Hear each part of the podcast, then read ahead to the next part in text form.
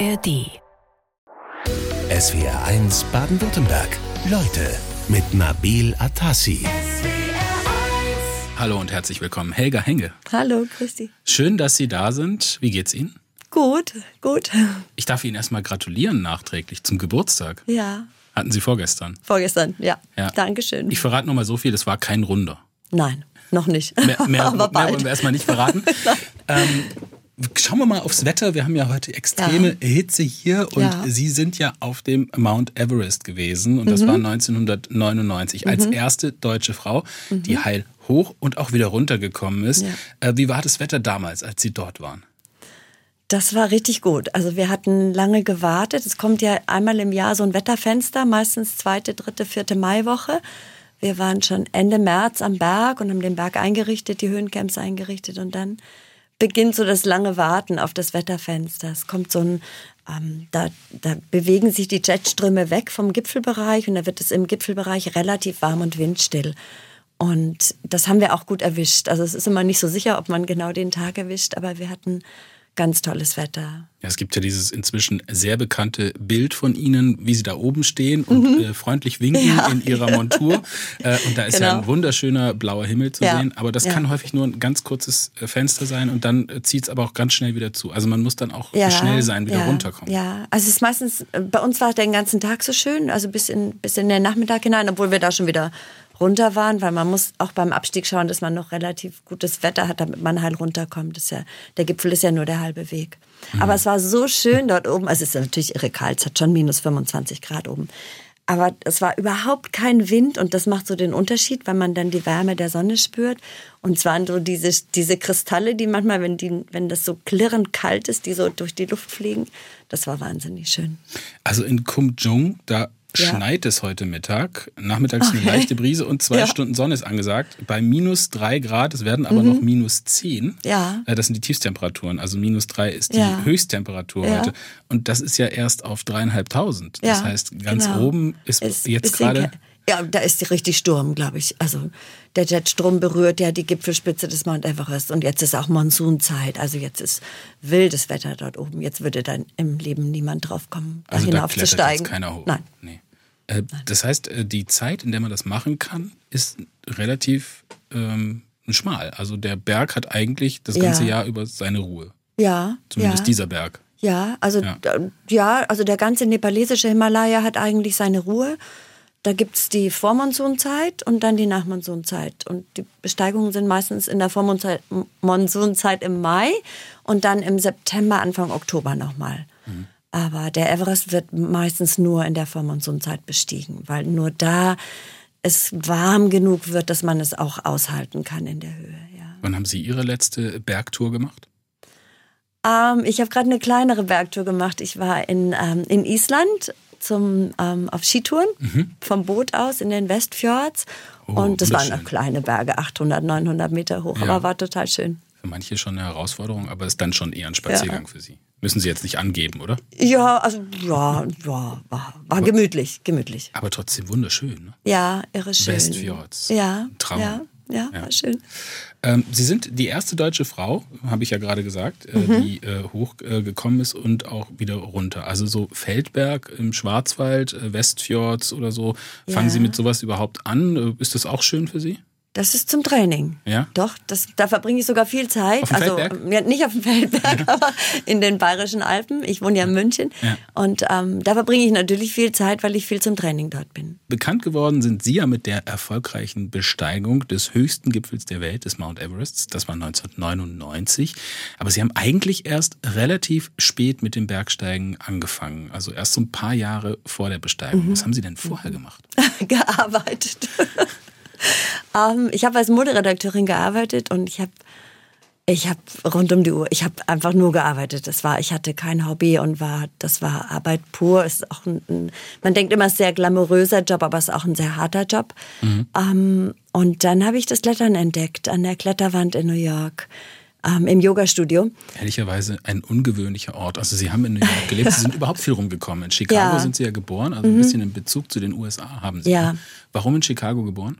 Mein Vater hat da gelebt. Er ist als Arzt damals ausgewandert und hat dann dort gelebt und Familie gegründet. Und wir sind dann aber, als ich sieben war, zurückgezogen nach Deutschland. Mhm. Also ähm, eigentlich eine Münchner Familie sind Sie. Ja. Äh, oder kommen Sie aus der Münchner Familie und äh, dann nach New York gezogen. Warum?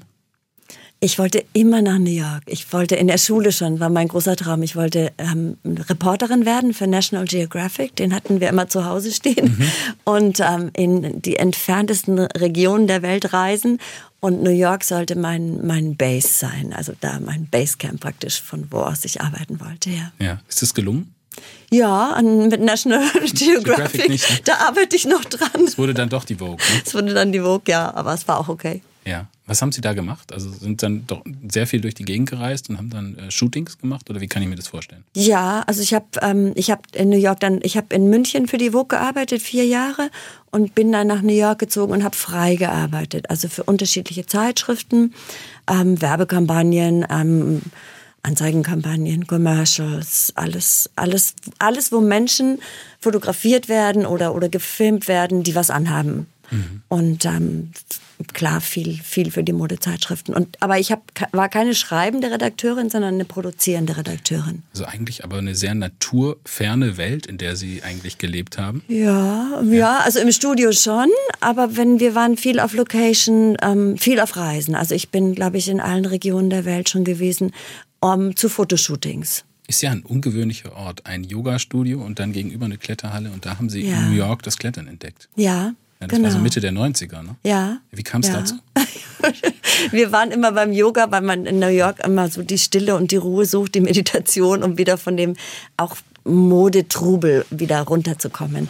Und da hatten sie eine Kletterwand gebaut, die ging zehn Meter hoch und dann so ein Dach sechs Meter raus und dann nochmal fünf Meter hoch. In New York? In, also in diesem, in so. diesem, in Chelsea Piers, so ein ja. großes Fitnessstudio gewesen. Ah. Und wir lagen im Yoga immer in Shavasana, in der Ruhestellung. Und dann habe ich immer hinten die Jungs gesehen, die durch diese Kletterwand geklettert sind. Und einen Abend bin ich hintergegangen und habe gesagt, darf ich auch mal probieren? Das sah so toll aus, war damals nicht so bekannt, das Klettern. Heute ist es viel breiterer Sport. Also Sie sind und schon eine neugierige, umtriebige Frau, ne? Kann man schon so sagen. Ja. Ja? Und dann haben Sie da einfach mitgeklettert? Also ich, ich so durfte gleich mitmachen, die waren total nett, die haben gesagt, ja logisch, kann ich ausprobieren und so. Und dann war ich nie mehr beim Yoga und jeden Abend an der Kletterwand. Ja. wann, haben Sie denn, wann haben Sie denn gemerkt, dass Sie so äh, dafür eine, eine, gute Begabung haben, auch fürs Bergsteigen? Weil Sie um, ähm, zwischen dem Klettern und ja, dem Mount Everest, da liegen ja gerade mal so ein paar Jahre. Ja, ja. Ähm, also beim Klettern war ich relativ, ähm, relativ schnell sehr gut. Und das lag natürlich an, mein, an, meiner, an meinem Körper auch, dass ich sehr schlank bin und dann auch die Jungs haben immer gesagt, ich hätte einen, ich wäre gar nicht so gut, ich hätte nur einen positiven Ape-Index, also einen Gorilla-Index. Es ist, wenn die Armspannweite größer ist als die Körpergröße. Ah ja, okay. Und die tun sich beim Klettern leichter und es würde nur daran liegen. Und dann und haben sie noch ein schön geringes Eigengewicht, das sie hochziehen genau, müssen? Genau, ja. Ja, aber ist das Klettern überhaupt so wichtig? Also klettert man wirklich auf so einen Mount Everest oder läuft man da eigentlich eher hoch? Am Mount Everest läuft man eher, ja. Also auf der, ich war auf der Nordseite am Everest und da gibt es schon ein paar steile Stellen, vor allem zweite Stufe, kurz vorm Gipfel. Da muss man schon, also man, man muss jetzt nicht wahnsinnig gut klettern können, aber man muss sich wohlfühlen in der Felswand und wissen, wie bewege ich mich durch die Felswand, wenn unter mir der Boden 3000 Meter in die Tiefe fällt. Bergsteigerin und Abenteurerin Helga Henge ist in SWR 1, mhm. Leute. Frau Henge, darf ich Sie Abenteurerin nennen? Ja, ja gerne. schon, ne? Ja. Sind Sie schon. 1999 haben äh, Sie sich aufgemacht auf die Expedition zum Mount Everest. Da haben Sie mhm. gerade mal so ein paar Jahre geklettert ähm, mhm. und äh. Touren gemacht. Am Ende standen Sie dann auf 8848 Meter auf dem Gipfel. Äh, was war das für ein Gefühl? Ja, toll, überwältigend. Also weiß ich noch, wie ich so also man steht ja nicht plötzlich drauf, sondern man, man geht auf diesem letzten Gipfel gerade so die letzten Schritte und dann habe ich mich immer wieder gedreht und gedreht und ist dann nur noch blauer Himmel. So nachdem wir zwei Monate immer nur hinaufgeschaut haben. So diese Nordwand, die steht ja auch wie so eine übermächtige, eisige Mauer über einem. Was ist denn das für ein Gefühl, wenn man so lange da immer ja, hochschaut, sich hundertmal ja. gequält hat, mhm. reicht wahrscheinlich gar nicht. Ja, und dann merkt, es ist jetzt nur noch dieser letzte kleine Weg und dann bin ich oben. Denkt man da schon wieder, ich muss ja auch schon wieder runter?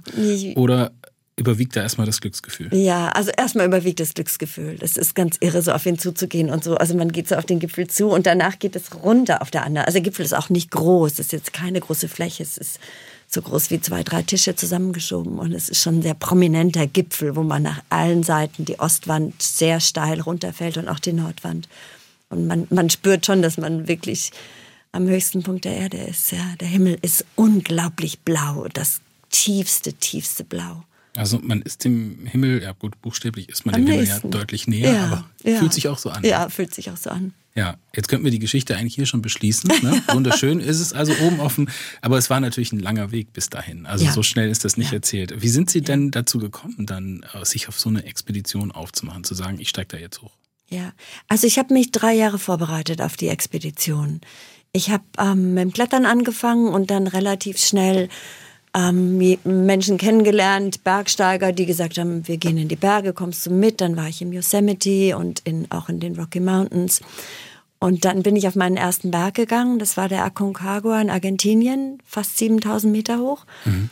Das war wahrscheinlich die wildeste, den wildesten Schritt, den ich gemacht habe, weil ich natürlich von der Höhe wenig Ahnung hatte und auch, auch die extreme Kälte gar nicht, gar nicht so kannte. Das konnte ich mir gar nicht vorstellen, dass es so kalt da oben ist. Man ist ja näher an der Sonne auch. Mhm. Und so die dünne Luft konnte ich mir auch nicht vorstellen. Ich dachte, wenn weniger Sauerstoff in der Luft ist, dann atme ich einfach schneller. Und ja, das macht man natürlich auch, aber dass das wahnsinnig anstrengend ist, das habe ich erst am Berg kennengelernt. Und dann war ich von, eigentlich von Berg zu Berg, ich glaube, ich war auf sieben, sechstausendern in den nächsten Jahren dann ein kleiner 8000er, der Choyu in Tibet. Und dann hatte ich das Gefühl, und jetzt traue ich mich auf den Everest, jetzt bin ich soweit. Also man nähert sich, äh, man diesem, nähert sich langsam, diesem Gipfel, ja. da geht ja. man nicht einfach ja. so hoch. Nein. Äh, ich muss jetzt mal so eine spießige Frage stellen. Wie haben Sie das denn mit Ihrem Job äh, dann in Einklang gebracht auf diese ganzen 7000? Haben Sie das im Urlaub gemacht oder haben Sie gesagt, nein, ich bin jetzt Bergsteigerin, ich widme mich dem jetzt auch? Nein, nein, ich habe 100% gearbeitet. Also ich habe ja frei gearbeitet über, mit einer Agentur zusammen und konnte mir aussuchen, welche Jobs ich mache und welche nicht. Und ich, ähm, ich habe mich zu Tode gearbeitet. Ich habe immer so lange gearbeitet, bis ich die nächste Expedition finanzieren konnte. Mhm. Und dann bin ich zwei, drei Wochen auf Expedition gegangen und dann habe ich wieder voll mich in die Arbeit gestürzt. Wie finanziert man so eine Expedition? Also ist das teuer? Darf ja, die klein, also die kleineren nicht, die die ähm, 2.000, 3.000 Dollar haben die damals gekostet, die 6.000er. Der erste 8.000er hat schon fast 10.000 Euro gekostet oder Dollar gekostet damals und der Everest war dann 35.000 Dollar. Das ist eine ganze Menge Geld. Ja. Ja. ja. Die inzwischen auch sehr viele Menschen aufbringen, um da hochzugehen. Ja. Ähm, haben Sie sich das dann äh, sozusagen abgespart und haben gesagt, ich stecke das da rein, weil ich das unbedingt will? Ja, ja. Also es wurde also, dann schon zur Leidenschaft. Ja, total. Ich war besessen davon. Also auch, auch in allem. Ich habe eigentlich nur noch gearbeitet und, und dann trainiert und das Geld gespart. Nicht mehr ausgegeben für Party oder Prada-Taschen oder irgendwas, sondern einfach in den Berg. Ja, das war mir wichtig. Viele haben gesagt, Mensch, du kannst dir dafür ein schönes Auto kaufen oder eine Wohnung anzahlen. Aber ich wollte unbedingt auf den Everest. Junko Tabay, so hieß die erste Frau, die den Mount Everest mhm. bestiegen hat und auch heil wieder runterkam. Die erste deutsche Frau, die das geschafft hat, heißt Helga Henge und ist hier bei uns in SWR 1 äh, Leute. War Junko Tabay auch so ein Vorbild für Sie? Ja. Ja? Ja. ja.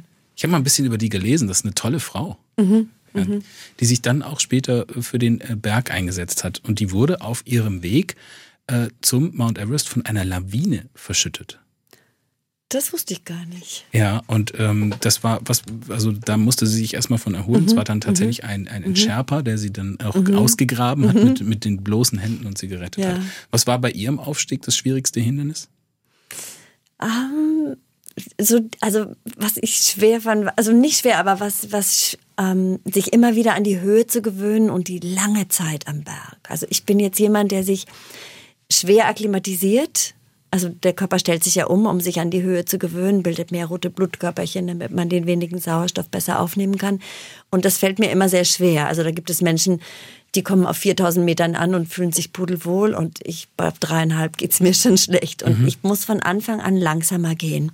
Und es fällt mir am Anfang schwer, wenn alle so Full Power an den Berg kommen und scheinbar mehr trainiert haben, fitter sind, stärker sind und ich so erstmal mich so ganz hinten einsortieren muss. Ist das auch so ein hoher Konkurrenzdruck, der da herrscht, dass man sich so gegenseitig zeigt, wie, wie, wie toll man ist, wie fit? Ja, also am Anfang schon. Also man muss schon, ich glaube, es kommt schon, schon so der Tag, wo man so beweisen muss, dass man das Recht hat, im Team dabei zu sein. Also es kommen ja doch Einzelkämpfer, die selber zu Hause trainiert haben und dann am Berg so ein, ein Team formen und, und so eine Gemeinschaft werden werden müssen. Und am Anfang ist schon so, ja, eben zu beweisen, ich habe das Recht dabei zu sein, ich bin stark genug, ich, ähm, ich kann was beitragen im Team. Und ähm, das ist schon wichtig. Mhm. Also man muss sich einschätzen lernen. Ich meine, alle, die schon mal längere Bergwanderungen gemacht ja. haben, die, die kennen das ja irgendwie. Man ja. geht dann so voller Enthusiasmus ja. äh, los und irgendwann hat man auf dem Weg so ein richtiges Tief und denkt, mhm. was mache ich hier eigentlich? Mhm. Warum mhm. tue ich mir das mhm. an? Äh, das, und wenn man das jetzt um ein Vielfaches potenziert, ist ja das, was man dann auf dem äh, Weg zu Mount genau. Everest erlebt. Wie, wie haben Sie das überwunden? Ach, ganz unterschiedlich. Also man, man findet so seinen Weg. Ähm, beim ersten Mal, als wir gegangen sind, bin ich so stark zurückgefallen. Die anderen sind so vorausgeprescht. Und da ist der Kassang bei mir geblieben. Das war einer der Tibeter, die mit uns gearbeitet haben am Berg, die sich um die Yaks und den Transport am Berg gekümmert haben. Und der ist einfach bei mir geblieben. Immer wenn ich mich hingesetzt habe, hat er sich auch hingesetzt, so unauffällig. Hat so getan, es müsste an seinem Schuh was richten oder Rucksack auspacken, einpacken. Und ähm, ich weiß noch, der hat kein Englisch gesprochen, ich auch kein Tibetisch.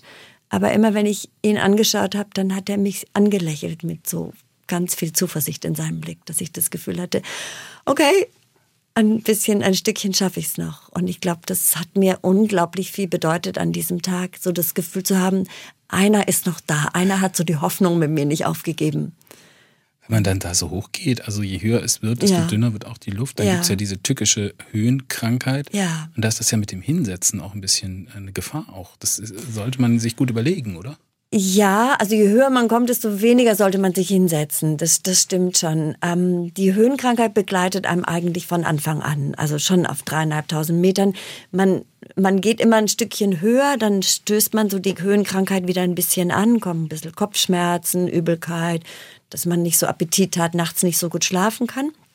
Und dann steigt man wieder ab und, und rastet in einem niedrigeren Camp. Und beim nächsten Mal steigt man wieder auf, der Körper erinnert sich und kann dann in größere Höhen leichter aufsteigen. Und dieses Spiel spielt man praktisch zwei Monate lang am Berg, mhm. steigt auf und wieder ab und wieder auf und wieder ab, bis man alle vier Höhencamps eingerichtet hat, die so immer so sechs bis acht Stunden Etappen entfernt sind.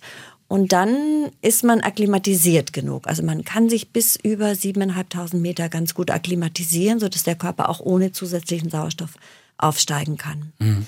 Also und man latscht da nicht einfach mal. Nein, hoch, nein, nein. Das, das, ist in ganz vielen kleinen Auf- und Ab-Etappen. Und das ist, das ist das Mühsame, also es ist das Schöne am Berg, weil man ihn so Stück für Stück kennenlernt und immer wieder Pausen hat, wo man sich ausruhen kann es ist das Mühsame auch am Berg, dass man so die hart erkämpfte Höhe jedes Mal wieder verliert und wieder runtersteigen muss. Und wenn man schon mal auf 8000 war und das Gefühl hat, ich könnte eigentlich relativ schnell jetzt zum Gipfel gehen, mhm. dann muss man doch wieder ins Basislager. SWR 1 Leute mit der Bergsteigerin Helga Henge. Sie hat nicht nur den Mount Everest, sondern gleich alle sieben großen Berge der sieben Kontinente, nämlich die Seven äh, Summits, äh, bezwungen.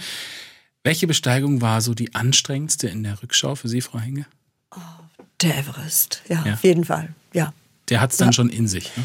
Ja, ist die lange Zeit am Berg, also dieses lange Commitment zu bleiben und zu kämpfen und, und gute, schlechte Tage auszuhalten und ja, dran zu bleiben eigentlich. Wir haben ja vorhin auch schon so ein bisschen darüber gesprochen, über die mhm. Strapazen äh, des mhm. Aufstiegs. Sie mhm. haben sich damals äh, für die Nordwand entschieden. Ja. Ähm, die Route, die eigentlich am häufigsten gewählt wird, ist die Südroute. Was ist da der mhm. Unterschied? Also die, äh, die Südseite ist die nepalesische Seite, die ist die meistbestiegene, erfolgreichste Aufstiegsseite, auch über die die meisten den Gipfel erreicht haben. Die Nordseite ist ein bisschen unbekannter, obwohl sie die Seite der der Entdecker ist von Everest, also George Mallory damals 1921 mit seinem Team mhm. dort aufgestiegen ist und damals war Nepal zu als Land, da konnte man nicht einreisen und er hat auch die nepalesische Seite als unkletter oder unbesteigbar erklärt. Und da waren so alle, alle, ähm, ja, alles, was am Everest sich abgespielt hat, war in den 20er Jahren, war von der Nordseite. Und dann ist sie so ganz in Vergessenheit geraten, dann hat sich alles auf die Südseite gewandelt. Und ähm, es gibt aber die zwei Aufstiegsrouten, das sind die so die zwei großen bekannten Routen auf den Everest. Die Nordseite wird immer noch weniger begangen. In den letzten Jahren war China geschlossen, also konnte man gar nicht einreisen.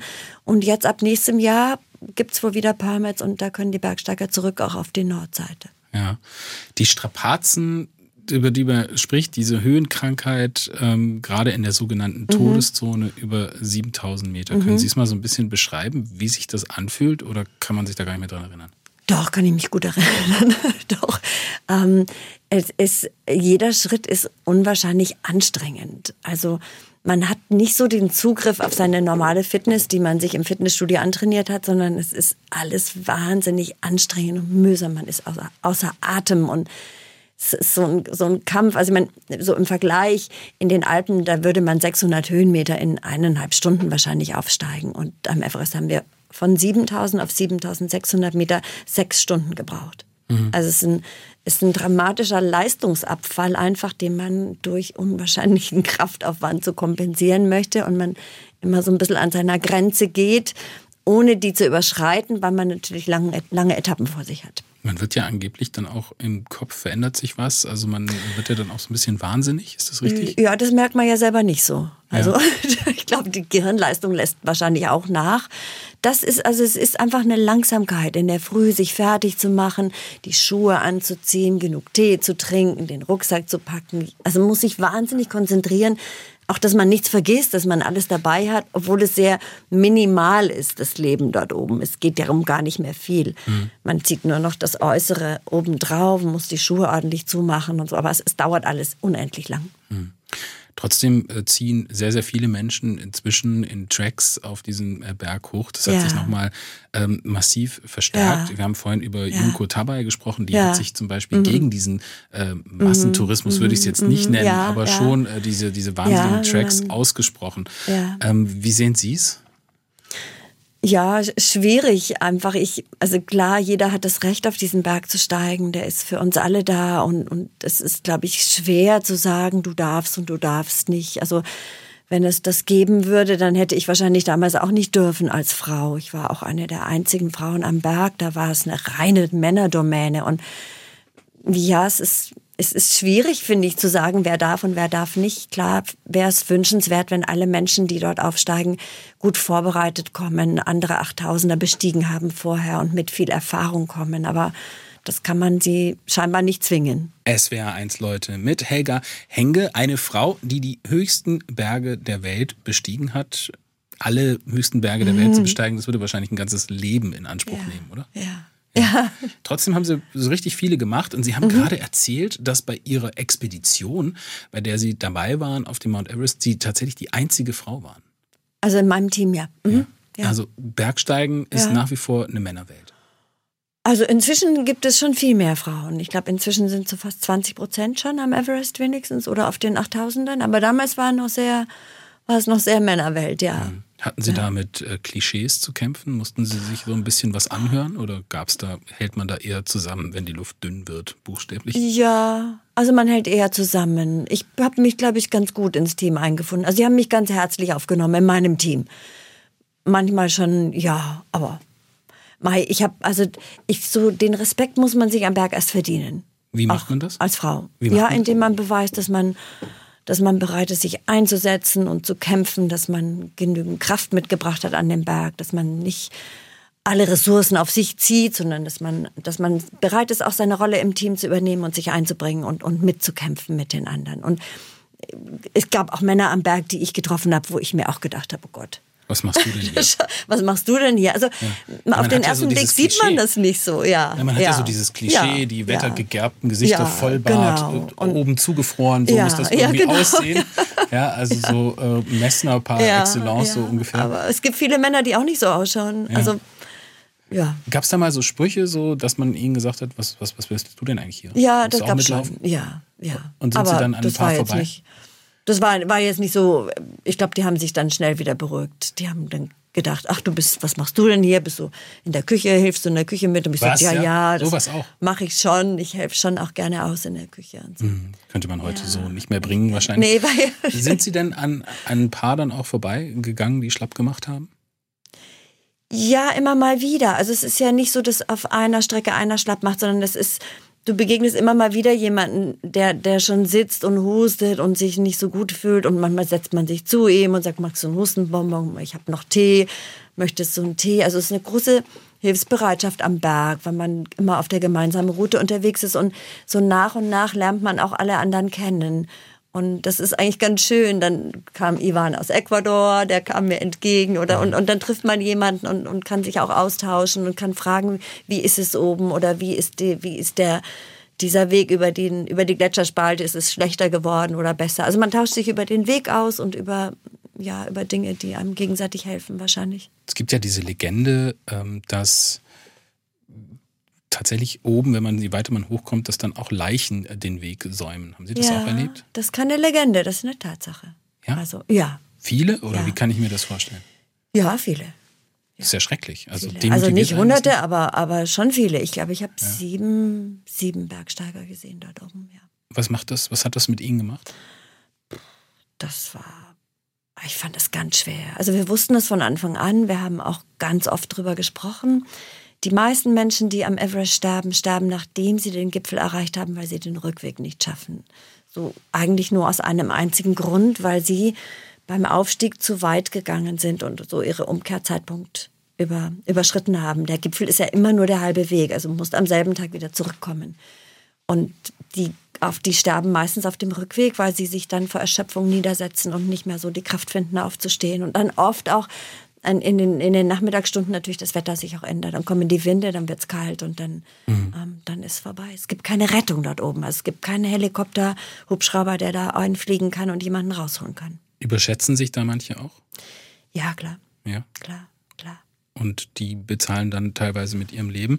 Ähm, wir haben es gerade gesagt, es gibt ja diese Tracks, äh, die praktisch hochgehen. Mhm. Es werden immer mehr Menschen, die da auch hochkommen. Manche schaffen es dann auch nicht.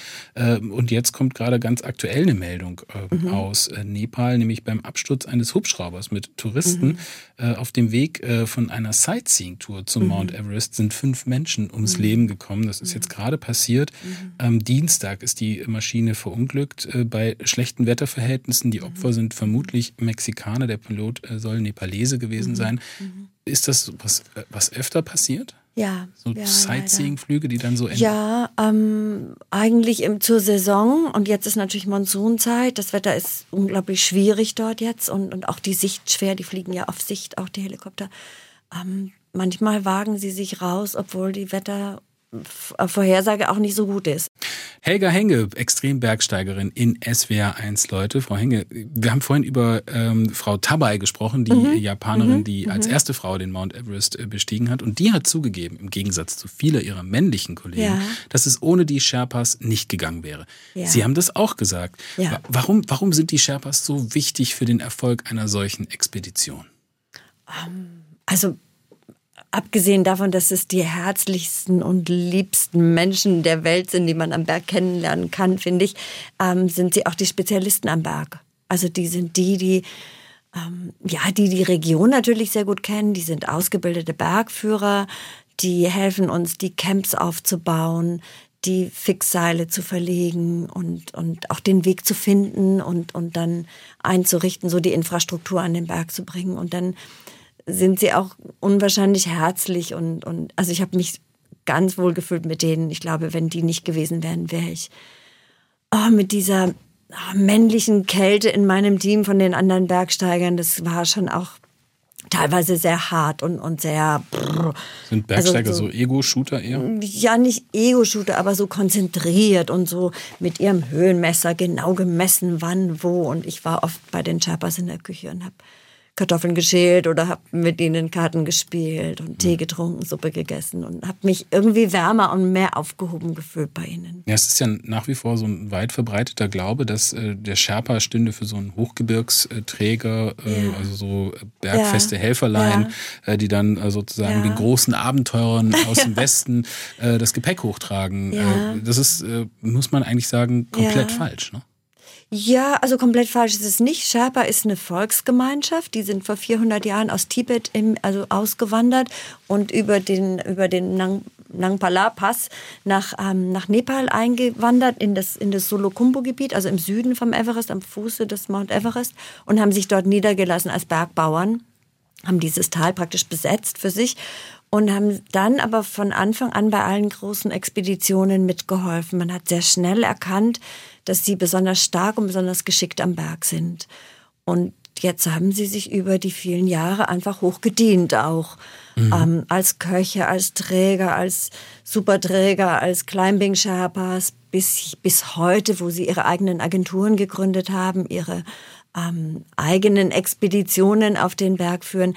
Einen ganz großen Teil hat Sir Edmund Hillary damals beigetragen, der so mhm. sein Herz für die Sherpas gefunden hat und einen großen Himalayan Trust dort gegründet hat, um das Sherpa-Leben zu fördern, Schulen zu bauen, ähm, Krankenstationen, damit so sie sich als, als Helfer am Everest auch etablieren können und vor allem auch mitbestimmen können in ihrer Region, wo es hingeht. Mhm. Also, also, da hat schon auch eine Emanzipation äh, stattgefunden. Ja, der Sherpas selbst, die sagen, wir übernehmen das äh, lieber ja. selber. Das ist ja eigentlich ein Vorbild ja. für viele andere ja. äh, Volksgruppen auch, ne? dass man äh, sich da ein bisschen äh, emanzipiert, befreit und sagt, das eigene Gebiet selbst einzunehmen. Ja, die haben sich echt tapfer hochgearbeitet und immer mehr Verantwortung übernommen während der Expeditionen als Lead Sherpa, als Basecamp Manager und dann mhm. auch als Climbing Lead. Also unser Bergführer ist auch nicht mit auf den Gipfel gegangen, sondern der Lupsang hat uns auf den Gipfel geführt. Sie haben gesagt, Sie haben so ein bisschen mehr Verhältnis zu denen aufgebaut, ja. immer mit in die Küche gegangen. Ja. Das ja. hat sich bei Ihnen noch ein bisschen fortgeführt, ähm, weil Sie dann auch äh, sich engagiert haben dort für ein Projekt, das aber dann natürlich von den Menschen dort durchgeführt wurde. Was war das? Ja, wir haben eine Schule gebaut. Also der Kassang, mit dem ich auf der Moräne saß, der mich so an dem ersten Aufstieg nicht allein gelassen hat, den habe ich im Jahr drauf besucht. Das hat sie verbunden. In den, ja, total. Der war, der war so, den, der ist mir so ans Herz gewachsen. Ähm, der hat mich immer Helikopter genannt. Der hat mich mal gefragt, wie ich heiße. Dann so Helaga, Helaga, oh, Helikopter. und so hieß ich immer Helikopter bei ihm. Und wir haben wirklich eine starke Verbindung auch gehabt. Und dann habe ich ihn besucht, also all die Tibeter, die mit uns gearbeitet haben in den Dörfern. Dann haben wir festgestellt, dass es in seinem Dorf keine Schule gibt. Und dann habe ich das Buch geschrieben gehabt. Und die Erlöse vom Buch habe ich dann für die Schule gestiftet. Und die haben das die Schule selbst gebaut, aber die Baumaterialien und die Einrichtung und so, das, das haben wir gemacht. Ist die noch in Betrieb? Das weiß ich nicht, weil China jetzt schon so lange gesperrt ist und niemand mehr dort war, schon seit fünf Jahren und mhm. ich keine Nachrichten von der Schule habe. Aber die Hoffnung ist groß, dass jetzt im, im nächsten Frühjahr das Everest wieder auf ist auf der Nordseite und dass dann ich einen Bergsteiger verpflichten kann, der nachschaut mhm. und, und ähm, ja. Der Berg, der übt eine wahnsinnige Faszination aus. Ähm, das äh, sagen Sie ja selbst. Mhm. Und inzwischen ist es aber so, dass wirklich wahre Tracks äh, da ja. nach oben ziehen. Also es gibt ja. so einen Bergsteigtourismus, auch gerade ja. am, Mount Everest. Ein richtiger Stau dann auch vor dem Gipfel, wo man dann Schlange stehen muss. Äh, ist das nicht ein bisschen auch absurd auf eine Art? Es ist, ähm, ja, also klar, wenn man die Bilder sieht, wie die da wie so eine Perlenkette auf dem Gipfel gerade stehen, das ist, ist, erschreckend. Also vor allem für den Bergsteiger erschreckend, weil du kannst natürlich nur so schnell gehen wie der, wie der langsamste vor dir. Mhm. Und in der Höhe, in der Kälte, wenn du nicht in deinem eigenen Tempo gehen kannst, das macht es wahnsinnig schwer und auch sehr gefährlich. Also es ist so ein bisschen so eine Bergsteigerkrankheit, dass man eigentlich weiß, ja, da, natürlich gehen da auch andere rauf, aber eigentlich ja. wäre man gern der oder die Einzige. Ja, nicht die einzige, schon mit mehreren, damit man ein bisschen sein Team und auch, auch äh, Hilfe hat, ähm, aber, aber nicht in solchen Massen. Also das macht es sehr schwer. Das liegt ähm, daran, dass, dass die chinesische Seite jetzt lange geschlossen war mhm. und alles sich auf die Südseite konzentriert. Und dann liegt es daran, dass man auf den Berg nur einmal im Jahr steigen kann. Also, äh, in einer ganz kurzen Zeit. Auch. In diesem ganz kurzen Nämlich Zeitfenster im Mai. im Mai. Und dann gibt es da im Mai auch jetzt nicht den ganzen Mai, wo man jeden Tag hoch kann, sondern da sind auch nur in manchen Saisons nur drei, vier Tage, wo es wirklich relativ windstill am Berg ist. Und das, das ist die Krux, dass es am Gipfel windstill ist. Und dann, klar, alle, die sich die zwei Monate vorbereitet haben, dann kommt der Wetterbericht rein, der Jetstrom geht, das Fenster kommt und dann brechen alle in derselben Nacht auf natürlich. Gibt ja auch viele Berichte über eine ziemliche Vermüllung da oben am Berg, ja. gerade am Mount Everest. Ja. Ist das ja. ein Problem? Ja, ich glaube, also ich, es ist schon lange ein Problem und es wird immer mehr getan, dass, dass die Bergsteiger wirklich auch alles mit runterbringen, dass sie auch einplanen bei der Besteigung, dass ähm, die Nachhaltigkeit, nämlich alles wieder mit hinunterzunehmen. Es gibt natürlich auch Situationen, wo ein Sturm kommt und, und dann die Zelte zerfetzt und die einfrieren und man diese, die Kraft dann auch nicht mehr hat, das wieder runterzutragen. Es ist, äh, das ist, ähm, ja, das ist ein Riesenproblem. Und ich glaube, für uns alle als Gesellschaft ist es ein Problem, dass wir so langsam realisieren, all den Müll und all die Verpackungen, die wir in die Welt bringen und die wir nutzen, dass wir sie auch wieder in das Recycling zurückbringen. Und das mhm. ist am Everest auch nicht anders. Ich finde, da sieht man es immer so schön. Ich finde, wenn man, wenn man den Müll am Berg sieht, geht einem plötzlich das Herz auf. Man denkt, oh mein Gott, das ist ja auch ein heiliger Berg für die Sherpas und, und ein ganz besonderer Ort, ich glaube, in, in all unseren Herzen. Und wenn man dort den Müll sieht, dann, dann trifft es einen besonders hart. Stichwort heiliger Berg, ähm, diese Faszination, haben Sie die auch erlebt, also für sich? Ja, sehr. Welch, welche ist das? Sehr.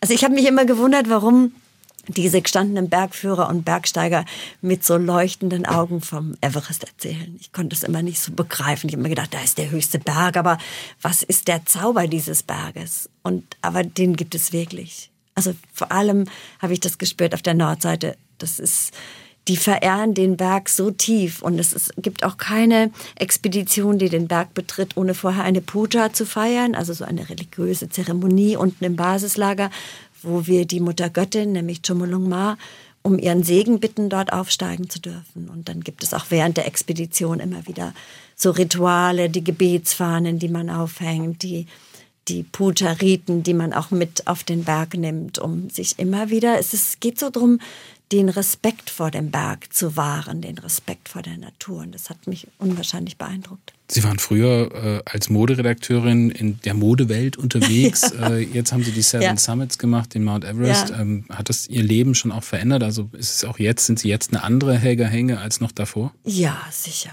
Ja. Also ich hoffe, ich hoffe schon.